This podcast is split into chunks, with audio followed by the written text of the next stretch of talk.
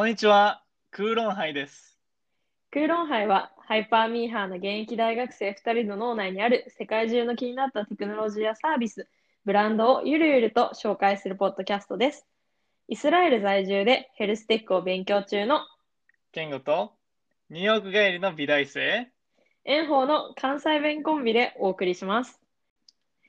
今週はニューヨークのイマーシブシアターとイスラエルのコロナのスタートアップ事情を特集していきたいと思います。よろしくお願いします。は。い、お願いします。っていう感じでね、ちょっと始めていきたいんですけど、そうね。ケンゴ、普段ミュージカルとかって見る？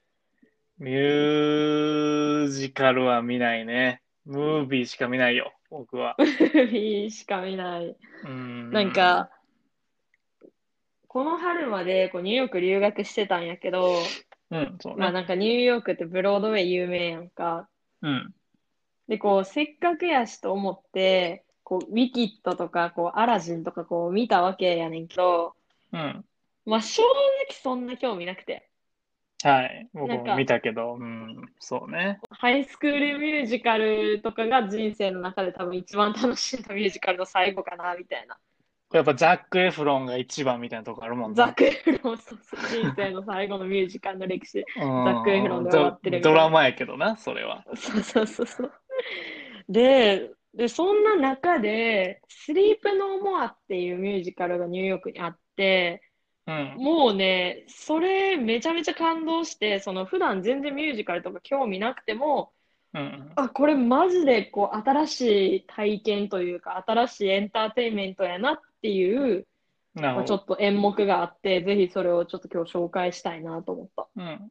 演目の名前がスリープ・ノー・モア。そうそうそうそうそうそうそう。で、スリープ・ノー・モア、2016年のニューヨークタイムズうん。で、ニューヨーカーが選ぶ、今ニューヨークで最も価値のある100ドルの使い道っていうキャッチコピーがついてて、それ聞いたら100めちゃめちゃ見たくなるやん。最も価値のあるうんうん100ドルの使い道。ほぼ、まあ1万円ぐらいか。そう、実際は130ドルぐらいかな。うんだったから、まあなるほどね、1万5千円とか、それぐらいやねんけど、こうまず何が違うかって、まず座らないねん、スリープノーモアは。うん。なるほど。ホテル一棟が丸々演劇のその会場になっていて、こううん観客は役者を追いかけるようにして物語を鑑賞するねん。おーそのホテル、え、もうガチで動いてるホテル？じゃなくて古いホテルを買い取ってみたいな。一応ね、泊まれるらしい。えー泊まれるあし、その演劇をするとこは、まあその普通のホテルのお客さんはいおらへんねんけど、もう実際に合ってるホ、あるホテルを使って、1階から5階までだったっけな、うんうん。5階から6階まで全部貸し切りで、演者の人が、例えば1階で最初オープニング始まったら、じゃあ次2階の部屋に行って演じてって、こうどんどん走っていくのを、観客はこう仮面をつけて、こう見えざるものっていう、こう真っ白いさ、マスクマン、マスクマンやったっけ？こうなんか映画ネーミングセンスよ。ちょっと、ホラー映画とかに出てくる、ちょっとさ、彫りの深い白いマスクあれやん。ラファエルみたいな。そうそうそうそうそうそう、ラファエルみたいはな。そういうのをつけて、見えざるものとして、かんえっと、演者の人を追いかけて鑑賞していくスタイル。うんうんうん。シェイクスピアのマクベスとヒッチホヒッチコックのレベッカっていう2つの映画とこううん作品がこう混ざってできたやつやねんけど、まあ、うちらで言う、あ、そう、うちらで言う竹取物語みたいな。なんか、アメリカ人からしたら、まあ、古くからある古典を、こう、ちょっと現代にアレンジして、映画と混ぜてアレンジして、みたいな。で、それが、無声演技なのよ。むえー喋らない？全く喋らへん。から、もう、コンテンポラリーダンスと演技みたいな感じかな。基本的な進めう方。ん。なんかこう歌もないんや、ミュージカルで一般的な。そういうこと。で、無声演技って何がすごいって、誰が主役か分からへんねん。いつになっても。うん、うん、うん、うん。確かに演技やとわか、なんていうの、そういう舞台やと分からへんよね。動き回ってるとそうそう余計。そうそう。はいはいなんかはい竹取物語ってじゃあ、例えば、たちょっと何にしようかな。あの、桃流れてくる話何やったっけ？桃太郎ね。桃太郎か。竹、竹取りは捨てる？今。捨てとく 竹取捨てる捨てるそれで桃太郎言っとく？竹取りやったら、例えばおじいさん、おばあさん、竹から出てくる女の子、あとサブ役のおじいさん、おばあさんみたいな感じでいっぱいこういるわけやん。モブジジババね。口がめちゃめちゃ悪い。もうね、誰がエキストラで誰が主演か分からへんのよ。はあ、なるほどね。そう、から、その事前に、まあ、ちょっとインプットしたマクベスの知識だったりとか、うんこの人の演技はちょっと主演っぽいな、みたいな。ちょっと主演のふ風格出てるわ、みたいな。はいはい。ちょっとオーラ放ってる人いるんや。そうそうそうそう。みたいなのを予想して、こう見ていくんよね。から、うんうん気づいたら、あれ、自分がずっと見てた演技の人、エキストラやわ、みたいなこともあるんよ。全部のフロアで違うシーンが行われてるから。はいはいはいはい。そうで、なんか各フロアも、例えばホテルのフロントはもう入った瞬間からもう世界観作られてて、もう霧とかちょっとかかっちゃってるのよ。もう目の前がちゃんと見えへんから、本当に、なんて、なんかお昼に夢を見てる感覚って何やったっけ？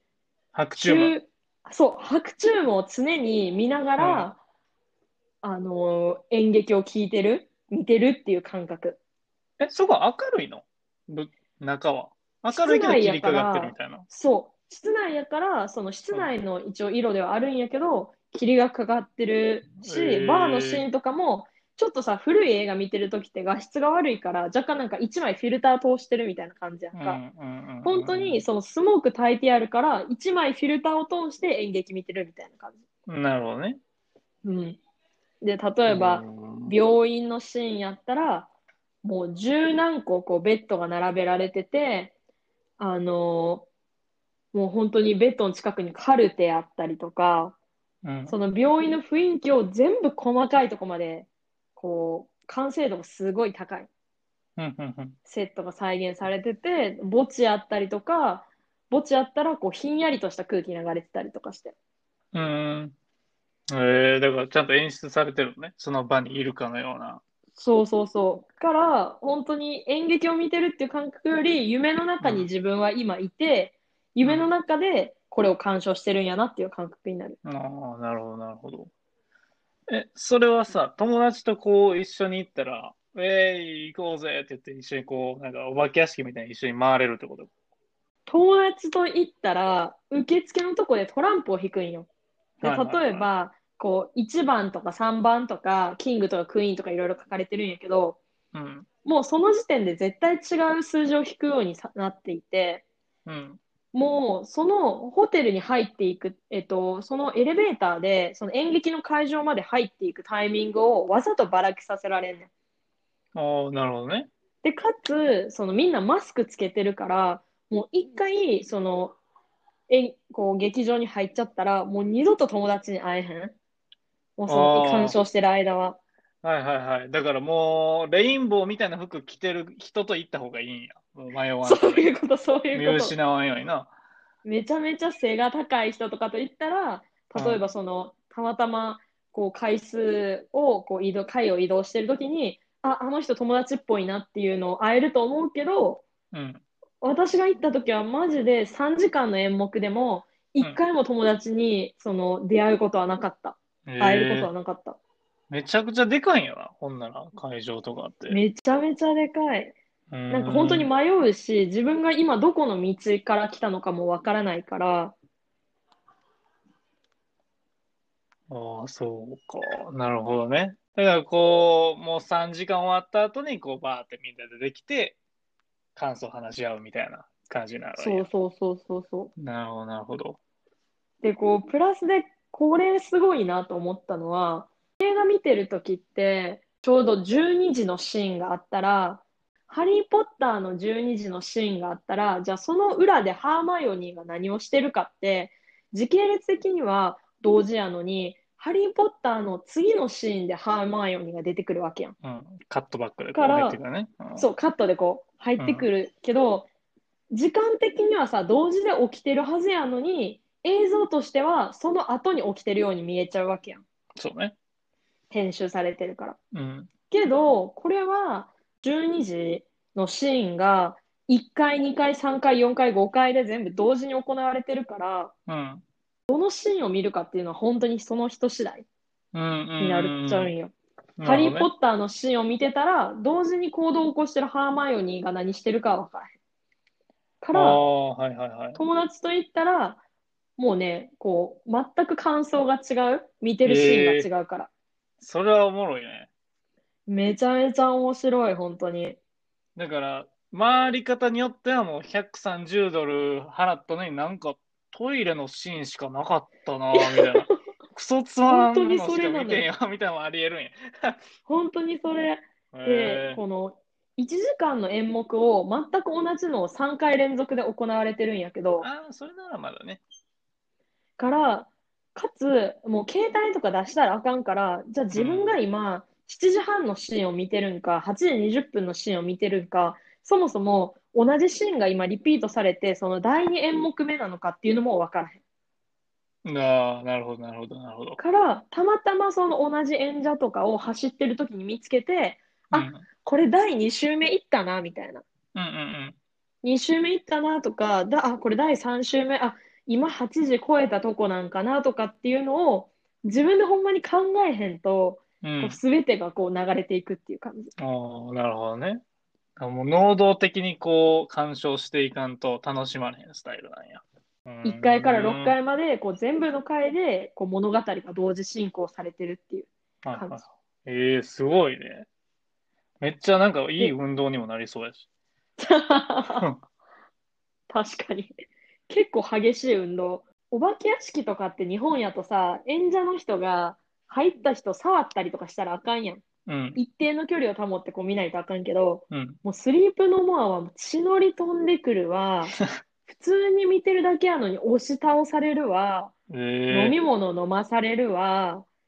こう、大勢いる中で一人だけ声かけられて秘密の部屋に連れて行かれるわで、ええ細かいさ、なんか伏線とか、こう細かいこう、設定みたいなのがめちゃめちゃ散らばってて、うんうんうん。ちょっとロマン感じるやん、そういうの。そうね。隠れミッキー的なアイテムがいっぱいあるわけない。そうそうそうそうそうそう。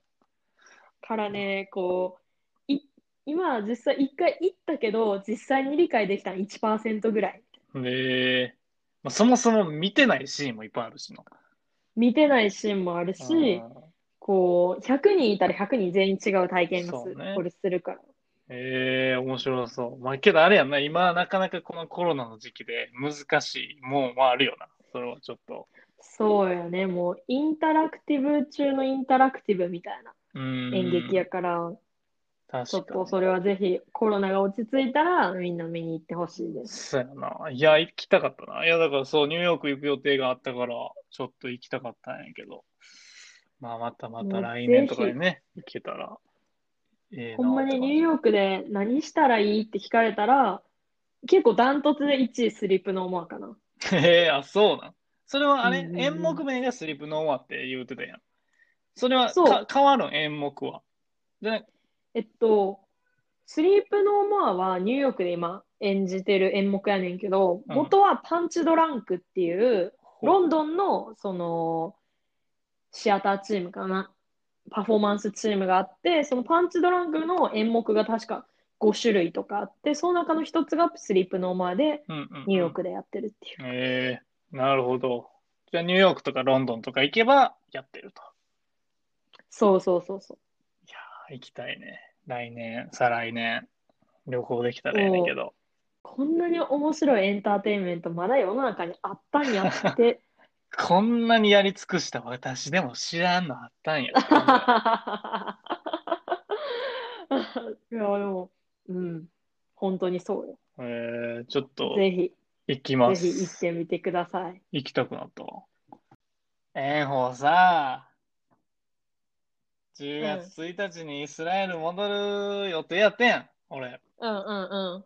まあ、それこそさっきもさ、ニューヨークでインタラクティブなやつ、コロナ難しいよね、みたいな、まあ話出てたけど、まあイスラエルでも結構まあコロナやばくて、まあ結構続いてて、ああ、言ってたね。そう。で、まあ累計、まあ、患者数が、あの、また更新されて、まあ、今現時点で21万人超えて、で、死者数も、まあ、1400人ぐらい。だからなんか毎日50人ぐらいのペースで増えてるんやけど、そう。で、9月23日とかは特になんか新規患者1万1316人っていう、やば。い、1日よ。1万1000よ。すごいね。え、なんかやば多分これ聞いてる人も思ってるんやろうけど、うんイスラエルって実どれぐらいの大きさなの？なんか、あんま想像つかんくて。うん。そうね。香川と愛媛と徳島と高知を足した面積ぐらい。つまり、四国つ。まり四国、四国を足した、まあ、面面積やね。面積それぐらいで、で、人口がまあ大体大阪府。だからまあ800、多分今70万人ぐらいかな。ほうほうほうほう。そう、今すごい人口は増えてて、それぐらい大体。大阪の新規患者数が1万何千人って想像したらいいわそう、けやんな。そういう、そういうこと、そういうこと。それはやばいな。うんだって一時期さ、300人でも多いな、みたいな感じで報道さうんれてたやんか。うんそれがまあ1万とかやから、まあ結構やばいだよね。で、今その新型コロナウイルスの罹患率がまあ人口比でまあ最も多い国の一つで、まあ世界最悪水準になって。ちょっと恥を忍んで聞くんやけど、うん罹患率って何？罹患率、まあ、かかってる、かかってる患者さんの率ですわ。おー、学びを得た。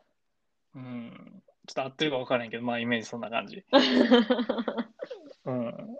そう。で、まあなんか基本的に、まあなんかイスラエルの何か数字を見るときとか、経済を見るときっていうのは、まあ人口一人当たりっていうのが、まあキーワードになってきてて、例えば、まあ人口一人当たりのスタートアップの数が世界一位ですよとか、人口一人当たりの、えーまあそういうスタートアップ関連の資金調達額が1位ですよとか、人口一人当たりの科学者が世界一です、の数が世界一ですよとか。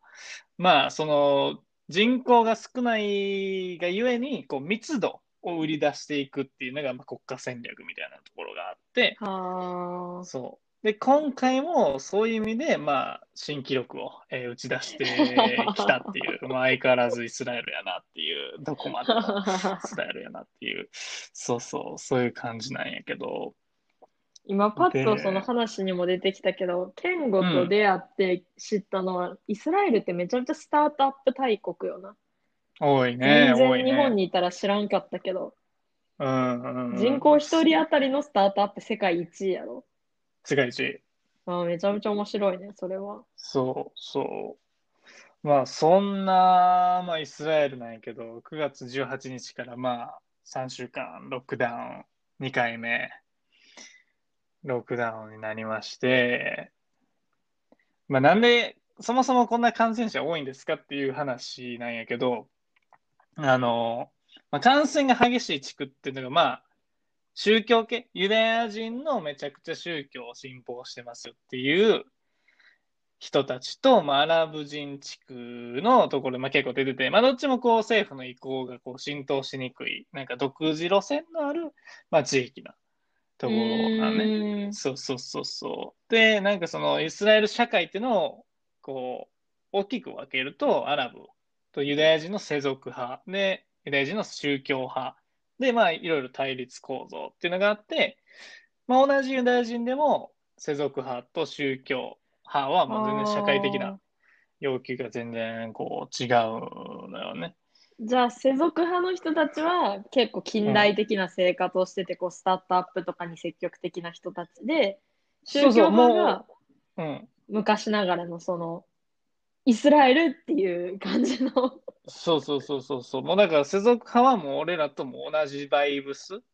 東京バイブスみたいな。東京みたいな。な感じで。うん。俺、大阪ナウやねんけど、まあ東京バイブスな感じで。で、まあ宗教派の人たちは、こう、いわゆる資本主義の中での労働、まあ仕事をしてないのよね。で仕事は何すかって言ったら、この宗教を、あ聖書を読んで勉強するのと祈ることが仕事なのね。つまり、だから、ほあの、お金ないのよ。稼げないから。ううんうんうん税金で、なんか生活保護的な感じを受けてるっていうことやんな、宗教派の人たちは。そう。政権、えー、そういう政府から、そういう税、えーっと、生活保護をそう受けてる、その通りで、まあ、じゃあその生活保護はどっから出てるんですかってなったらもちろん税金です。その税金は誰が納めてるんですかってなったら、世俗派の、まあ、いわゆる普通に働いてる人たちが納めてるっていうわけで、まあ、あんなね、仕事してないやつなんで俺らの金あげなあかんねんっていうのが世俗派の人たちの、まあ意まあ、見なるよ声ね。なんやけど、あの宗教派の人らは、いやいや、我々が毎日祈ってるからあんたらが幸せに暮らしてるんでしょ みたいな。そう。あの全然こう、論点が噛み合わないから、まあ全然解決しないよね、みたいな感じなんだよね。そう。だからまあ結構大変な時期やなとは思う、今イスラエルは結構、なんかロケットミサイルとかも今飛んできたりしてて、いろいろね。情勢が、まあね、いろいろ UAE とバーレーンとか、国交正常化とかって、ガザ地区と今いろいろもう揉めてて、いろいろ最悪なのよね、イスラエルは今。なんかニューヨークにいる時も思ったけど、うん日本と海外の大きな違いって、うんなんか、結構ニューヨークとかイスラエルって、疫病とか病気が流行った時に、一気に治安悪くなるやん、国の。そうね。なんか、それを、なんか、もうずっと前からニューヨークに住んでる人に、その病気とかが出てきて一番怖いのは人やでって言われて、はいはいはいはい。すごいそれを感じるようになったわ。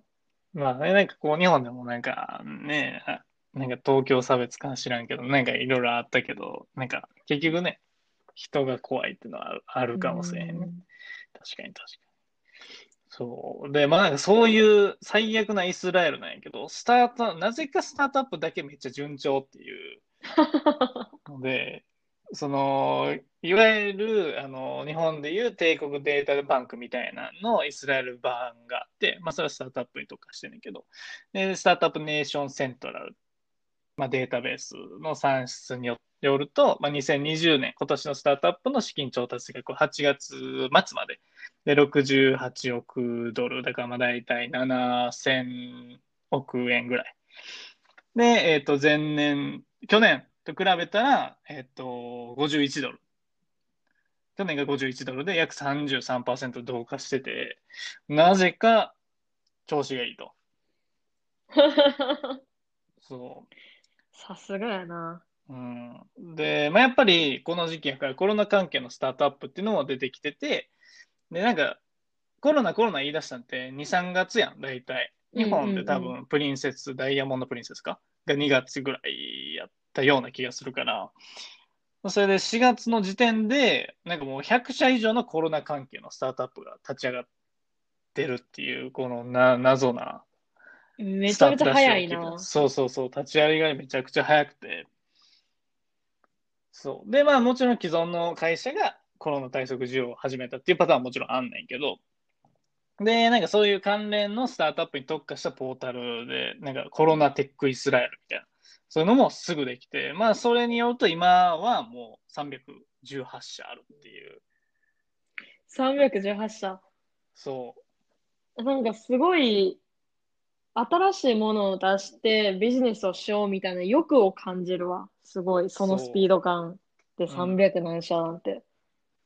そうだから日本とかやったらなんか規制あるから無理やなみたいなのがやっぱりどうしてもあると思うねんけどイスラエルはもう新しいものとりあえず作っちゃったからそれ意外とよくねってなってからじゃあ規制変えるかみたいなあのフレキシブルなね。そうそうそうそうそううんだからもちろんそのそれによって危険なこともあるけどまあスピード感は出るよねっていうう。そうそうそう。で、まあなんかその、スタートアップ単体をこう見ていたときに、もちろんなんか民間のスタートアップとかもいろいろあるんやけど、あの、まあ、なんか、イスラエルっぽいなって思ったのは、例えばコロナの中やったら、イタリアやと、まあ、フェラーリ、あの車のね、スポーツカーのフェラーリが人工呼吸器を、あの、なんか5週間で作ったとか、ダイソンが人工呼吸器作ったとか。そうそうそう。全然こう、医療とはもともと関係なかったところが、独自のあの技術を生かして、医療分野に参入していくっていうのは今年結構いろんなところで動きがあって、かっこいいよな、そういうの。そう、だからユニクロのマスクとかも、まあある意味そうやんか。そう。で、えーっと、日本、えーっと、イスラエルやと、なんか、車とか作ってないねんけど、あの、ミサイルとか、ミサイルを迎撃するシステムとか、なんかそういう兵器、兵器は作ってて、イスラエルの、えー国防省とかに卸してる、なんか、エルビットっていう、まあ、でえー防衛会社があるんだけど、そこうが、んうん。なんか人工呼吸器とか、あのコロナ感染者の、なんか、遠隔管理に活用できる軍事用レーダお開発したりとおー。ー。まあちょっと怖いけど、すごい中東の風を感じたわ、今。そう、そういう土地柄がね、あの、出てくる時期なんやなっていうのがすごい感じたよね。まあ、今、いいことに生かされてるのはめちゃめちゃいいことやけど。そうそうそうそうそうそう。そうまあだから、なんかまあこんな感じでバーって出てきてるから、まあよくよく見たら、いやこれ、いやほんまにコロナ関係あんのかっていうのはけ結構あんねんけど、正直。うん。まあ、ブランディングみたいな、国としてのブランディングっていうのもあるから、まあ、数は多めに言ってるような気がするんだけど、まあとりあえずなんかこうやってまおうみたいな、こういうスピード感とか IT の強みっていうのが、ああ、めちゃくちゃイスラエルやなって、うん、思ったなって、痛感したね、再び。いや、面白いなうん。なんか、その今、ヘルスケア関係で自分は関わっとって、で結構その友達とかから、お、ケンゴ、ここんな商材あるけど、日本でこれ売れると思う？っていうのがまあいっぱい来るんよ。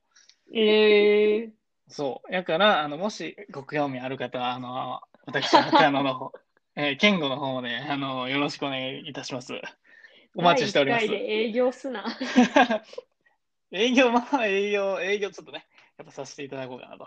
どんな時も。はい。そんな感じかな。いやー、面白いね。なんか、結構そのコロナで、その例えば、うん。こうトラベル用品とか全く売れへんくなったわけやん、旅行バッグとか。うんうんうん旅行バッグとかが売れんくなって、こう、なんかアウェイっていうアメリカのさ、スーツケースのブランドあるやん。はいはいはい。あそことかが、こう、インスタにも旅行のトピックより、こう、家でスーツケースをいかに、こう、売ら、こう、家にいて、こう、売らせるかみたいなの頑張ってて、こう、うん従業員の犬が、そのスーツケースに入ってる写真をめちゃめちゃ投稿するようになって、おへえ。なんかそういうの見てたら、やっぱり、コロナとかになっても、こう、いかにこう、切り替えて、こう、欲を持って、ガンガンでききるかって、マジで大切やなって思うわ。イスラエルもそうやし。そうやってね、固執せずに踏ん張るところとか、やっぱたくましいよね。たくましい。うん。そうなんや。アウェイは大丈夫なんや。あれ大丈夫かわからんけど、突然犬の投稿が増えだして、コロナに入ってから。あ、そう。へえ。従業員のい、なんか載せることないから従業員の犬紹介するわってはっきり書いてた。そういう直ポジティブななとことか、うん、最高って感じ。へえ。いいね、いいね。第1回目はこんな感じでしたね。うん、こんな感じで、こう、ゆるゆるやっていけたらいいね。うん。で、うちらもね、ちょっと初めてやから、こう、どういうトピックの方が面白いんかなとか、どういう形式がいいんかなっていうのを、まだね、こう、つかめてない部分もあるから、ぜひ聞いてくれた人は、感想とかね、コメントとか、あともちろんシェアしていただけたら、フォローもね。フォローしてくれたら、うん、めちゃめちゃ嬉しいです。うん、嬉しいね。では、次の回もうん、こんな感じでやっていきますので、はーい。ありがとうございました。じゃあ次もよろしくお願いしました。あよろしくお願いします。それでは、バイバイ。バイバイ。